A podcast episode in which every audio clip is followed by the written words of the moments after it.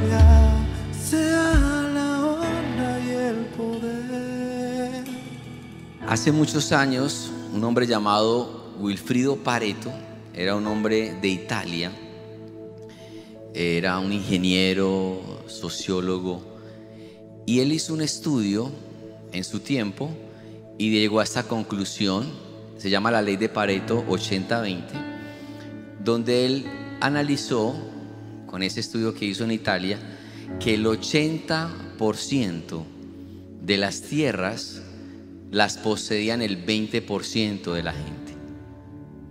Y él con esto se volvió tan famoso que eso se fue implementando en las empresas, en el tema de marketing, en todo lo de ventas. Y llegaron, y se llama la ley de Pareto, 80-20 o 20-80, donde él dice que, por ejemplo, el 20% de los vendedores producen el 80% de las ventas. Y así, esto lo fueron aplicando a todas las esferas, esta ley, hasta en el closet, que la gente se pone el 20% de su ropa apenas y el 80% está ahí, pasan semanas y meses y está allí. Esa es la ley de Pareto. No es una regla general y no pues que sea estrictamente que se cumpla, sino que es una ley que trae enfoque. Y sí tiene muchos resultados y permiten que las empresas eh, sean más eficientes en su producción y en su desarrollo. Esta es la ley de Pareto, 80-20. Y me llamó la atención conocer un poco esta historia y cómo esto se aplicó a través de los años en muchas empresas y todavía hoy en día es algo que se aplica y funciona. Realmente es una ley que te lleva a que te enfoques a lo que sea más eficiente. Porque si tú usas bien tus prioridades, ese 20% lo usas bien, vas a tener un 80% más de eficiencia. Pero si usas mal tus prioridades, usas mal las decisiones, entonces vas a pasar un 80% de tu día, y llevémoslo más lejos, de tu vida, un 80% mal gastado, y solo vas a ver un 20% de, tu, de resultados en tu vida. Lo que esta ley enseña es que no es trabajar más, sino ser más inteligentes al trabajar. Y me gustó. Pero encontré una ley mucho más antigua que fue guiada por el Espíritu Santo sobre el rey Salomón. Es que en la Biblia encontramos tantas riquezas, códigos, direcciones, principios tan poderosos. Y encontré esta ley en Eclesiastés 10:10. Y quiero que la miremos, que es muy poderosa esa ley, donde dice la palabra allí, si el hacha pierde su filo, escúchame familia, y no se vuelve a afilar, hay que golpear con más fuerza. Y termina diciendo, el éxito, el éxito radica en la acción sabia y bien ejecutada. ¿Qué está diciendo allí el Espíritu Santo por medio de esta porción de la palabra? Si el hacha pierde su filo, escúchame, el hacha pierde el filo.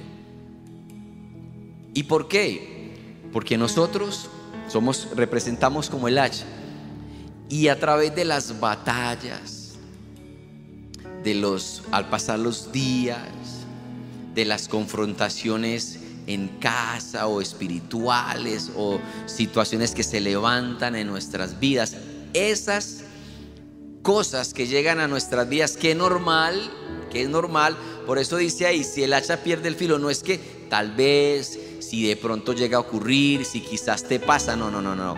Si el hacha pierde el filo, el hacha pierde el filo. O sea, es un hecho. Y no se afila, que ese es el problema, hay que añadir más fuerza. O sea, te vas a frustrar más, te vas a cansar más, te vas a desanimar más, va a venir más el temor sobre ti, porque el hacha no tiene filo.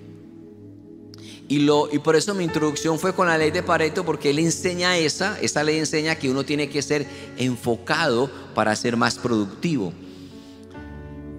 En el caso espiritual, que es el caso que me compete, que aplica para todo familiar, para los negocios, para liderazgo, aplica esta ley.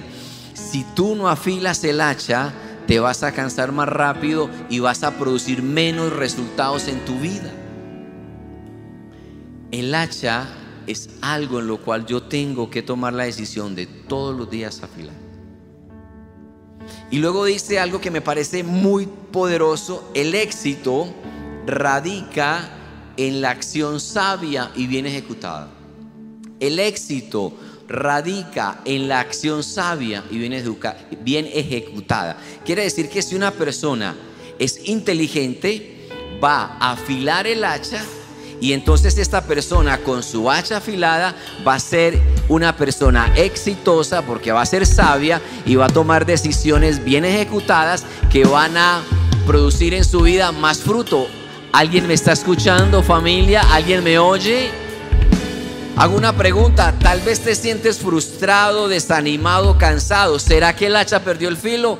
¿Hace cuánto?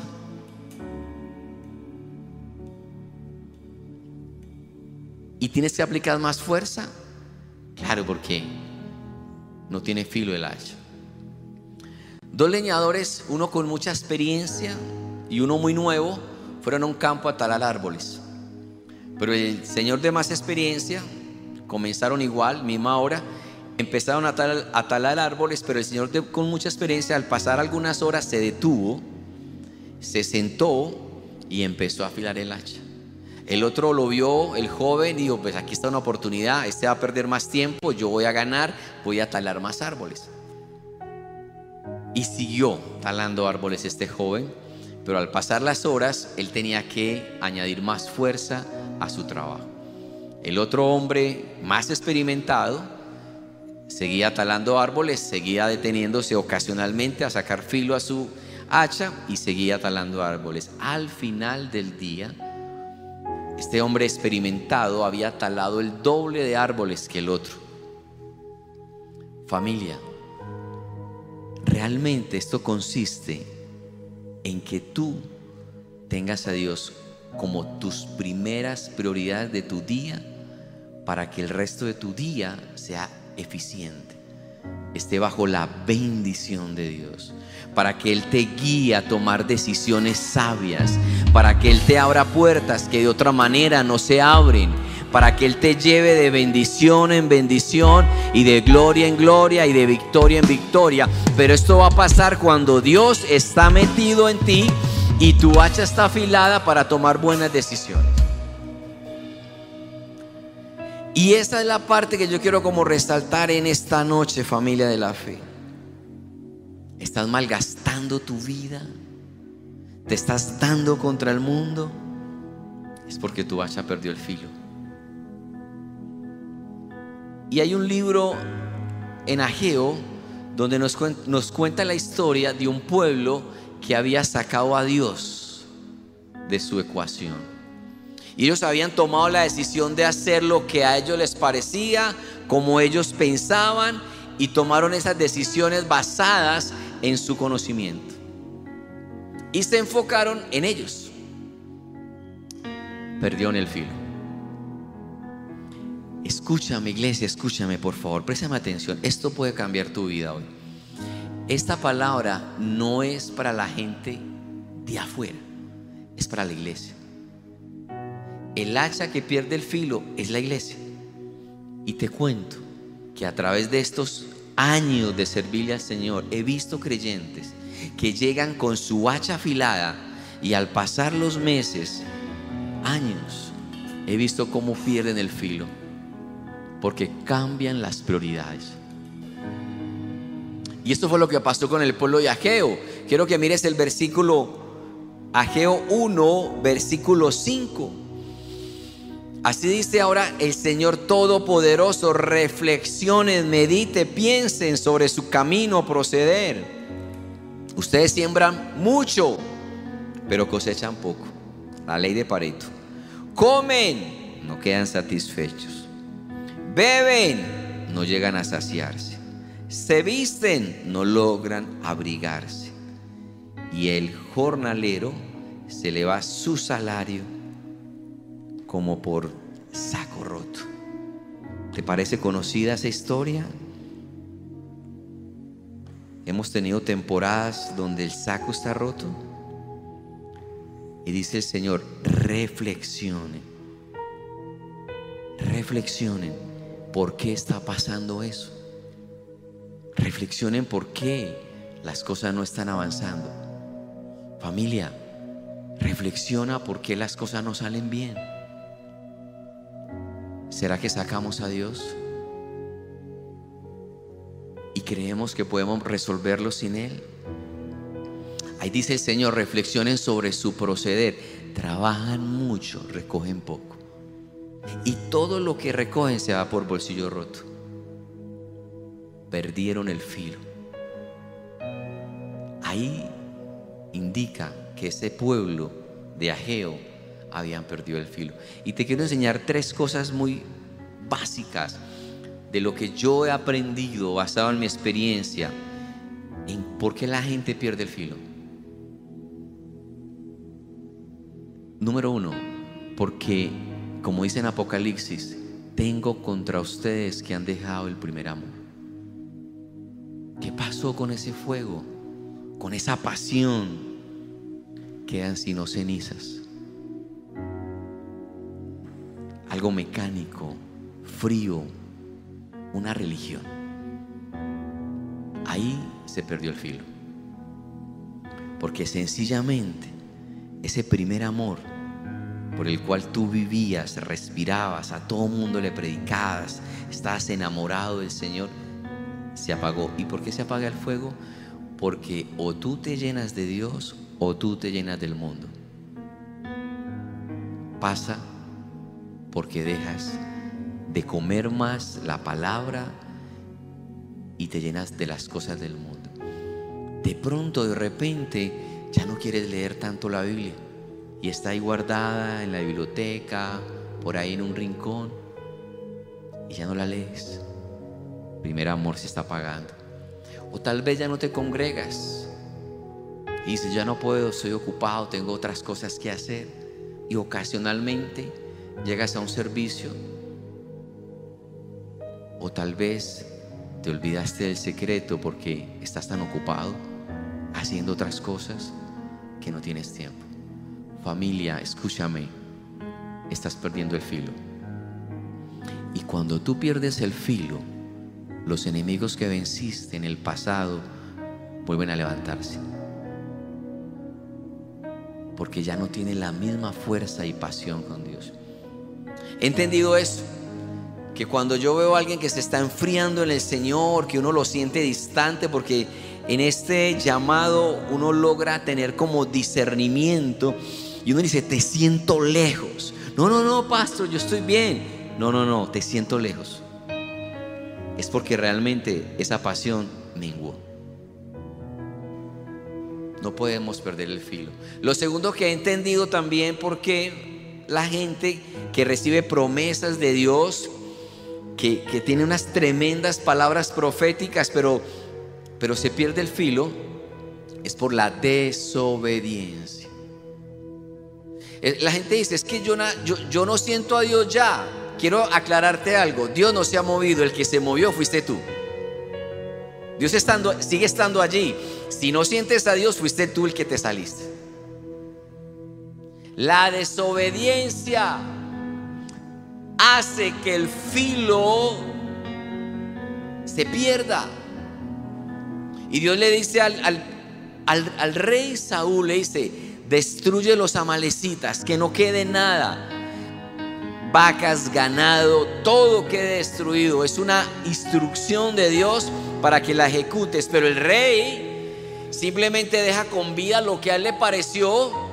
Dejó con vida al rey, algunos soldados y lo mejor del ganado. Y cuando el profeta llega a la escena dice, ¿qué pasó?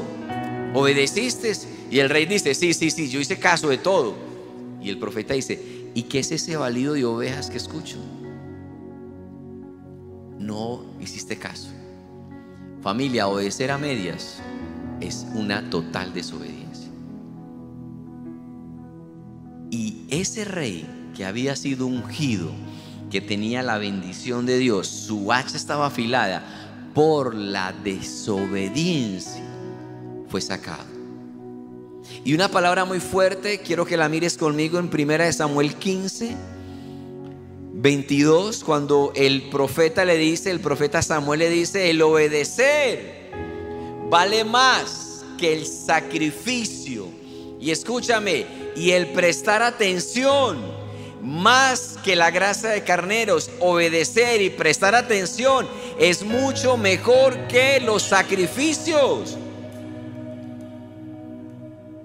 He visto también cómo muchas personas empiezan a negociar sus principios. ¿Y sabes qué dice el rey? Es que tuve temor de los soldados. Error.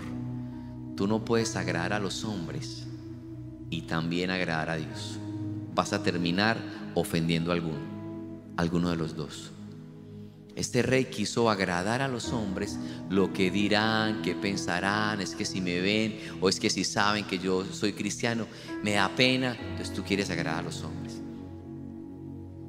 Y este rey desobedeció la instrucción que Dios había dado.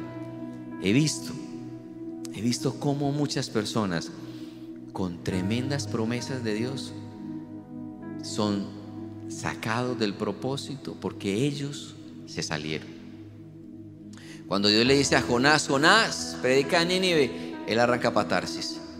¿Y qué pasó cuando desobedeció Jonás? Terminó en el fondo de un barco, luego terminó en el fondo del mar, luego terminó en el fondo de una ballena.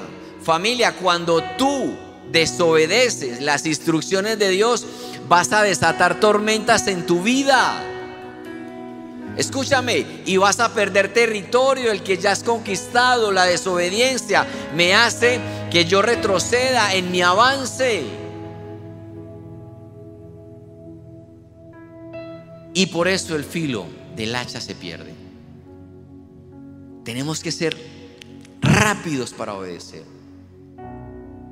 No la mitad, como el rey. No, yo dejé con vida lo mejor, lo otro sí obedecí. No, no, no. Esto es blanco o negro, no hay zonas grises. ¿Obedeces o no obedeces? Y él dice, y obedecer y el escuchar es mucho más grande que los sacrificios. Tú y yo tenemos que ser personas sensibles. Es posible que el obedecer no sea cómodo, beneficioso o provechoso. Escúchame eso de nuevo. Tal vez si Dios te da una instrucción, no sea beneficioso, cómodo o provechoso. Te lo explico con un ejemplo. Cuando Dios le dice a Abraham, Abraham, entrégame a tu hijo en un sacrificio. Esa instrucción no es cómoda, no es beneficiosa y no es provechosa. Pero Abraham obedeció. Es posible que cuando el Señor te dé una instrucción y te diga, corta esa relación, puede que no sea cómodo. y tú puedas argumentar, pero es que yo lo amo, es que me siento bien, puede que no sea provechoso. Voy a quedarme solo otra vez. Puede que no sea cómodo para ti o no veas un beneficio en esto. Pero es que nosotros no debemos de cuestionar lo que Dios está instruyéndonos. ¿Sabes por qué? Porque Él está por encima de todo lo que nosotros vemos y cuando Dios te pide que le entregues algo bueno es porque Él está a punto de entregarte algo mucho más grande, algo mucho mejor en tu vida. Cuando somos obedientes y tú le entregas algo, prepárate para lo mejor del cielo en tu vida. ¿Alguien me puede decir amén, iglesia? Dime amén allá en casa, dime amén. Yo voy a obedecer. Si Dios te dice, corta esas situaciones porque Él sabe que en el futuro eso te va a dañar. Puede que no sea cómodo.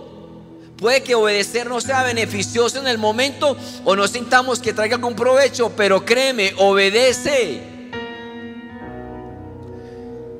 Cuando yo, antes de conocer a Jennifer, tenía una relación con otra chica, Miss América, una chica pues así.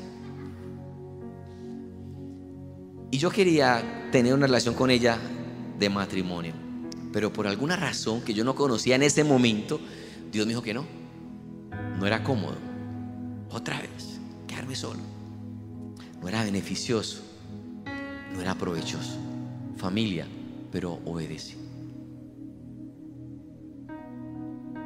Y fue la mejor decisión, viéndola ya en retrospectiva, que yo pude haber tomado de cuántas cosas Dios nos guarda si somos obedientes. Cuántas cosas Dios nos puede entregar si somos más sensibles a su voz. Pero yo he visto como muchas personas pierden el filo porque simplemente no quieren hacerlo. Sabes que cuando comenzamos el ministerio, Dios nos habló, ora por enfermo, echa fuera demonios y obedecimos. Qué bendición haber obedecido esa instrucción. No era cómodo, pero obedecimos. Y así, toda nuestra vida ministerial ha sido de obedecer sin cuestionar. Simplemente obedecer. Familia, he visto cómo se pierde el filo por la desobediencia. Y sabe la tercera cosa, donde yo he visto que la gente pierde el filo. Te doy un ejemplo. Ananías y Zafira fueron al templo y llevaron una ofrenda. Esta ofrenda la llevaron a, Pedro. Pero esa ofrenda no era lo que habían prometido. Y cayeron muertos en ese momento. Suena tan fuerte esa escena. Pero escúchame, escúchame, sígueme acá. Escúchame esto. ¿Cuál fue el problema de Ananías y Zafira? No fue su generosidad, fue su falta de honestidad. Esta falta de honestidad provocó la muerte de Ananías y Zafira. No fue su generosidad, llevan una ofrenda, fue su falta de transparencia. Familia, sin doblez. He visto muchos grandes líderes por falta de ser honestos, de su integridad, perder el filo. Y es algo en lo cual tenemos que revisarnos, ser completamente honestos. Yo te lo he explicado antes acerca de las estatuas de mármol que hacían en la antigüedad. Eran de mármol, pero cuando se rompía un dedito o la nariz colocaban cera. La cera es exactamente igual que el mármol en su color, pero no, es, no en su estructura. Pero entonces cuando llegaba un comprador, él no sabía si la estatua era 100% de mármol o tenía algo de cera. Porque la cera, pues al pasar los días, el sol la va, dañando y se daña la, estatua. Entonces cuando el comprador llegaba y le decía al vendedor, escúcheme, explíqueme, esta, esta estatua es realmente sincera. Sincera. Y de sacamos la palabra a nosotros sinceridad. La falta de honestidad también hace que perdamos el filo. Mira lo que dice Proverbios 16, 8. Más vale tener un poco con justicia que ganar mucho con injusticia. yo quiero que tú puedas revisarte, porque es que el punto acá, la diferencia entre David y Saúl, es que los dos reyes pecaron, es que los dos reyes fallaron, pero uno fue honesto y el otro fue deshonesto. Esta fue la diferencia, no más. De hecho, para mi concepto, David pecó más, pero fue honesto. Cuando fue confrontado con el pecado, reconoció el pecado. Él dijo, cuando callé se envejecieron mis huesos, mi, mi, verdor se convirtió en sequedales y empezó y escribió el Salmo 51 cuando declaró, no quites de mí tu Santo Espíritu. Y cuando el profeta Natán lo, confrontó, él reconoció el pecado. Mientras que el otro rey, el rey Saúl, cuando fue confrontado con el pecado que te acabé de leer anteriormente, a él le interesó más lo que la gente pensara. Y le dijo al profeta, sí, pero quédate acá, que la gente vea que tú estás conmigo, que todo está bien. Le interesó más quedar bien con la gente que con Dios. Esta fue la gran diferencia de los dos reyes. Por eso cuando David era honesto y reconocía su falta, Dios dijo, he encontrado, he encontrado, o sea, que ha buscado, he encontrado un hombre conforme a mi corazón que hará todo lo que yo le diga. Honestidad no es la ausencia de pecado, es el reconocer cuando nos equivocamos. Todos somos fallímetros andantes, vamos a equivocarnos todo el tiempo, pero rápidamente reconocer nuestro pecado y pedirle a Dios misericordia. Y si fallas y te equivocas con alguien, tu cónyuge, tus hijos, reconocerlo, ser honesto y seguir adelante. La falta de honestidad. He visto también cómo muchos pierden el el filo de su hacha. Esta noche yo quiero que tú revises esto. Si estás frustrado, agotado, cansado, es posible que hace rato perdiste el filo.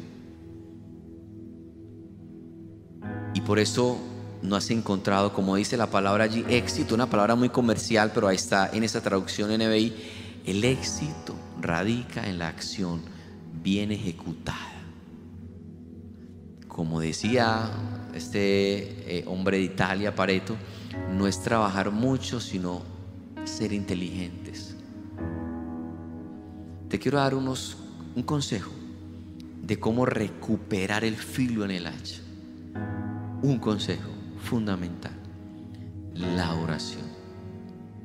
Si tú no permaneces en oración, permaneces en tentación.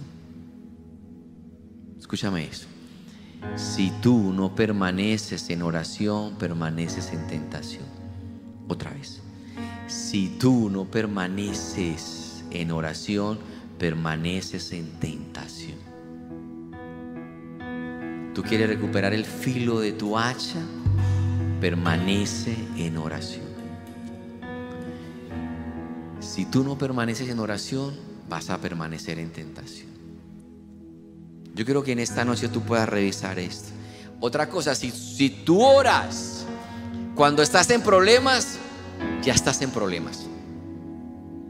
Porque si oras solo cuando estás en problemas, ya estás en problemas. Es que la oración no es el último recurso, es el primero en nuestros días, en nuestra vida. La oración en el secreto es el secreto. Entonces, si soltaste la oración, perdiste el filo en el hacha. Si perdiste la pasión de seguir a Jesús, perdiste el filo en el hacha. Si insistes en no obedecer las instrucciones que Dios trae en su palabra, perdiste el filo en el hacha. Y si manejas una vida doble, donde no hay una sinceridad y una honestidad con Dios, perdiste el filo en el hacha. Por eso para volver a recuperar esto en tu vida, debes de volver a la oración. A la oración.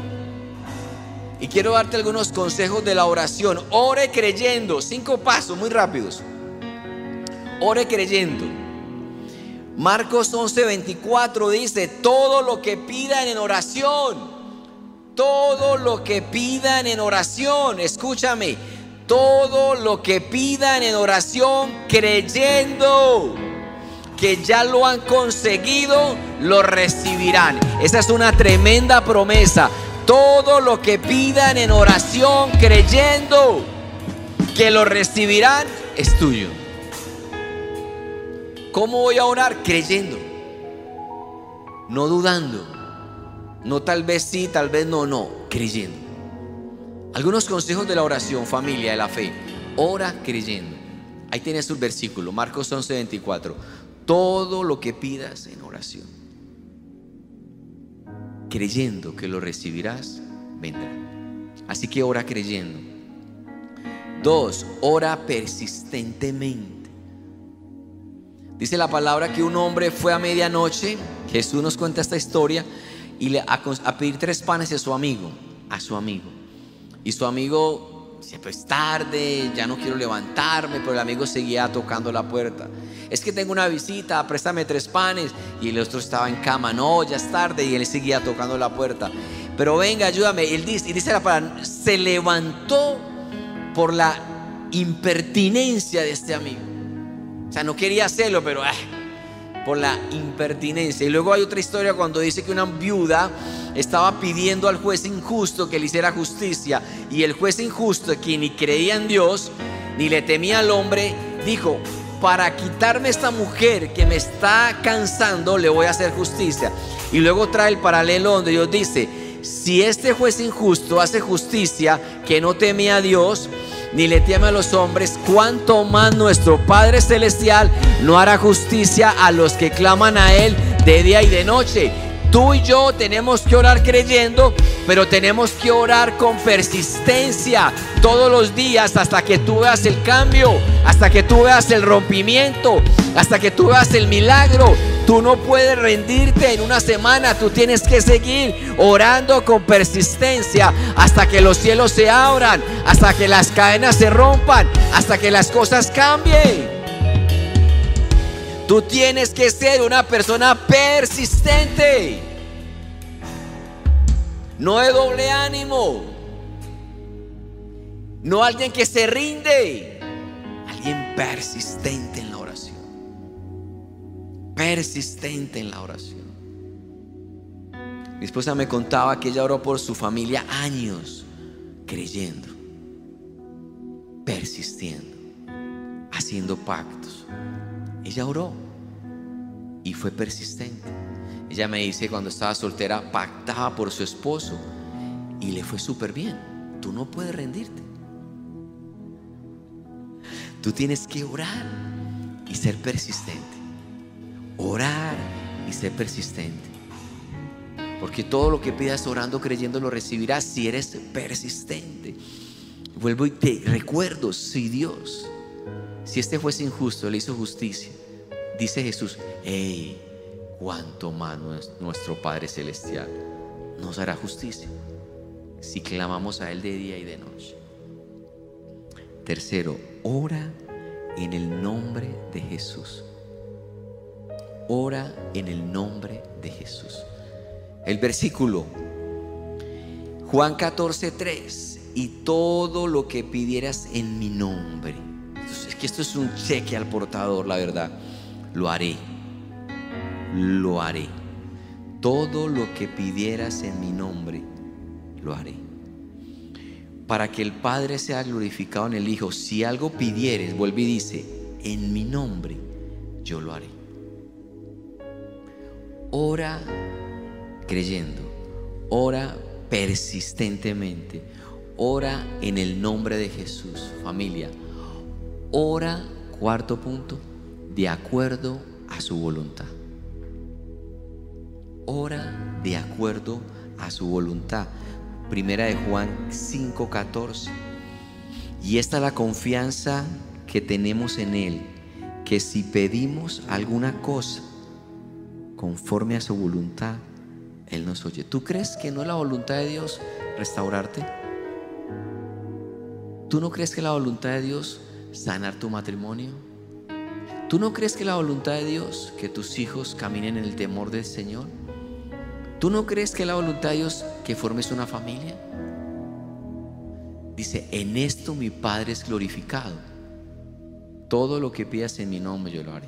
Y mi último consejo para terminar, esto lo hago. Esto que te estoy compartiendo forma parte de mi experiencia. Esto es lo que yo también hago. Ora con las promesas de la palabra de Dios. Te explico.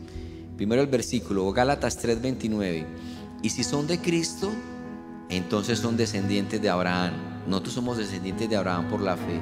Y herederos, esta palabra resalta la, resalta la herederos de las promesas que Dios hizo. Herederos de qué? De las promesas que Dios le hizo a Abraham. Somos que herederos de las promesas que Dios hizo a Abraham. Y como somos descendientes de Abraham por la fe, somos herederos de las promesas que Dios le hizo a Abraham. O sea que nosotros tenemos derecho legítimo de reclamar las promesas que Dios le hizo a Abraham.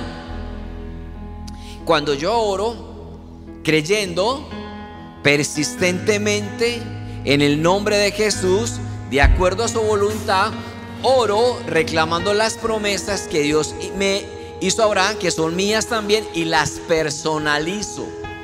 Te doy algún ejemplo. Salmo 1.3. Y serás como árbol plantado. No. Y seré como árbol plantado junto a las corrientes de aguas que da su fruto a su tiempo y su hoja no cae. Y todo lo que yo hago prospera. Amén. ¿Me están oyendo familia? Tú tienes que personalizar la promesa porque es tuya. Tú eres descendiente de Abraham por la fe y somos herederos de esta promesa. Entonces yo declaro que yo soy árbol plantado junto a las corrientes de aguas y todo lo que yo hago prospera. Así oro yo. Segunda de Samuel 22:3. Dios mío, la voy a personalizar, fortaleza mía, en ti confiaré. Tú eres mi escudo y el fuerte de mi salvación, mi alto refugio, salvador mío. De violencia tú me libras. Salmo 121, 7. Solo algunos ejemplos porque hay siete mil promesas. El Señor me guardará, Salmo 121, 7. El Señor me guardará de todo mal. El Señor me guardará a mí de todo mal. Él guardará mi vida. Él guardará mi salida y mi entrada desde ahora y para siempre. Estoy personalizando las promesas que son mías. La alabanza puede subir, por favor. Escúchame, escúchame. Si perdiste el filo, hoy puedes recuperarlo. En oración. En adoración. En leer su palabra. Y vas afilando de nuevo tu vida. Familia, cuando tú oras, tienes intimidad con Dios. Sígame acá, por favor. Acá. Esto es muy importante. Cuando tú oras, tienes intimidad con Dios. Escúchame. ¿Y qué pasa cuando hay intimidad? Hay embarazos. Otra vez. Cuando tú apartas un tiempo para ser más eficiente el resto de tu vida, pero lo buscas primero a Él, esa es una acción bien pensada que va a traer éxito como dice Eclesiastes 10:10. Ok. Cuando tú oras perseverantemente en el nombre de Jesús, de acuerdo a su voluntad, y oras, estás teniendo intimidad con Dios. ¿Y qué pasa cuando los esposos tienen intimidad? Quedan en embarazo. Familia, cuando tú quedas en embarazo, quiere decir que la promesa que está en la Biblia ya está dentro de ti. Ya no es una palabra logos que lees, sino que es un rema que está dentro de ti. Y cuando ese rema está dentro de ti, esa promesa que está ya en tu vientre, del cual ya estás embarazado, va a llegar un momento donde esa promesa da a luz. Porque toda intimidad con Dios trae fruto, más fruto y mucho fruto. Pero eso viene a causa de la intimidad que yo tengo en el secreto. Porque el secreto es el secreto de la oración para que tú fructifiques en esta tierra, familia. De que estás embarazado. De que es aquello que ya la promesa no está acá, sino que está acá adentro. Esa promesa que está dentro de ti ya es un hecho. La vas a ver realizada porque ya estás embarazado de esa promesa que Dios puso en tu interior. Yo ya estoy embarazado de un avivamiento en esta ciudad que va a golpear toda la nación de Colombia. Ya está dentro de mí esa promesa. Yo ya lo creo, ya está dentro de mí. Yo ya me embaracé de un templo de 15 mil sillas para recibir la gente que va a venir de la ciudad y de Colombia y de otras naciones. Es, yo ya estoy en embarazo de ese templo, ya lo tengo dentro y voy a darlo a luz. Toda promesa se da luz, toma su tiempo, pero ya está creciendo dentro de ti. Familia, recupera el filo en el hacha. Búscalo en el secreto. Dale ese primer tiempo al Señor para que tu vida sea efectiva. ¿De qué es aquello que estás embarazado ya? Yo estoy embarazado de jóvenes que van a soltar sus armas y van a tomar la Biblia. Yo creo en matrimonios restaurados, sólidos y estables. Y en esta casa le decimos no al divorcio. Yo estoy embarazado que esta generación va a caminar en el fuego de Dios. Pero eso viene en el secreto, eso viene cuando oramos. Necesitamos recuperar el filo del hacha, familia. Necesitamos recuperar el filo. En el nombre de Jesús, levanta tu voz. Y si tal vez has perdido el fuego, el primer amor, o tal vez no has sido completamente obediente, bueno, hoy pídele perdón a Dios y vuelve. Vuelve al camino antiguo. En el nombre de Jesús, Señor. En el nombre de Jesús. iglesia que deseas tener refleja tu luz.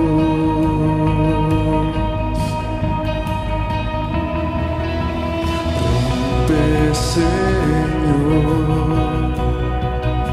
orgullo y muros en mi interior mis sueños y coronas de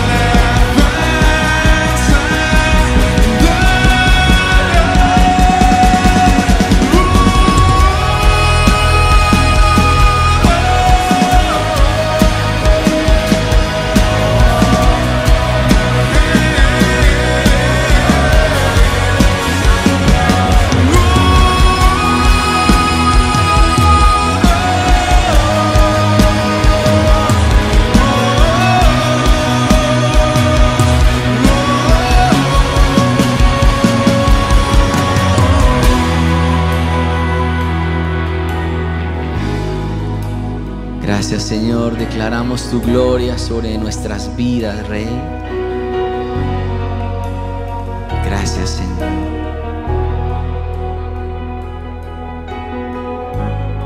Solo un minuto más en esta atmósfera, familia, un minuto más.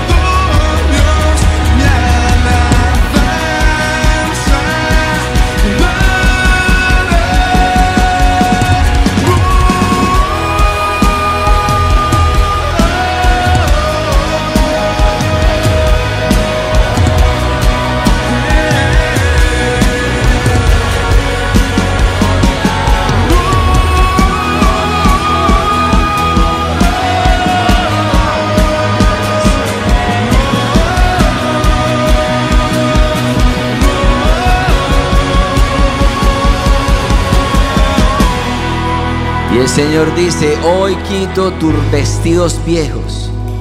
Estoy teniendo una visión como ángeles quitando tus ropas rotas, andrajosas y viejas. Él dice, hoy quito tus vestidos viejos, quito el oprobio de Egipto que pesaba sobre ti. Hoy quito el oprobio de Egipto que pesaba sobre ti.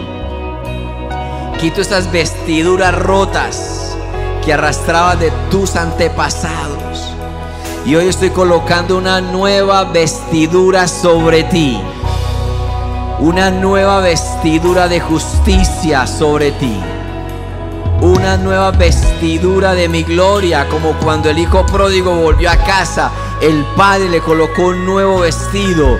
Familia, escúchame, Él está colocando hoy sobre ti un nuevo vestido, un nuevo anillo de autoridad, un nuevo calzado sobre tus pies. Él está preparándote una fiesta, está preparando algo grande para ti, porque hoy hay un cambio en este ministerio. Algo está siendo removido, algo fue tocado en el cielo y algo fue desatado también sobre ti. Hoy yo lo declaro y lo decreto sobre tu vida en el nombre de Jesús. En el nombre de Jesús. Es- Escúchame solo un minuto más. Martin Luther King en Washington dio el mejor discurso que es considerado por muchos en el mundo. Se llamó Yo tengo un sueño. Ese era el sueño de Martin Luther King. Yo tengo un sueño para Medellín. Este es mi sueño. Yo tengo el sueño de que el oprobio que con la cual quedó marcada nuestra ciudad sea en el futuro cercano nuestra ciudad reconocida cuando digan Medellín, avivamiento. Cuando digan Medellín, avivamiento. Cuando tú vayas a las naciones y muestres tu pasaporte y diga, eres de Medellín, avivamiento. Allá hay un avivamiento, allá está la gloria de Dios. Algo está pasando en esa ciudad. Ese es mi sueño. Yo también tengo un sueño de que esto ocurra, familia. Les bendigo y les amo en el nombre de Jesús. Dios ha cambiado tus ropas y ha puesto un anillo nuevo de autoridad y un nuevo calzado sobre ti. Y hay una fiesta que viene.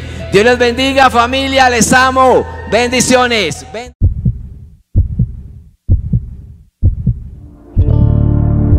Tus ojos hoy verán, tus oídos oirán, saltarán y gritarán de tu amor. Un mar de vida en mi cambio, medio vida y color.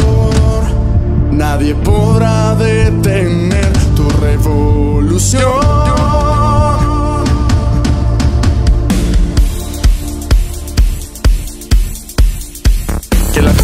pare Che la festa non pare Che la festa non pare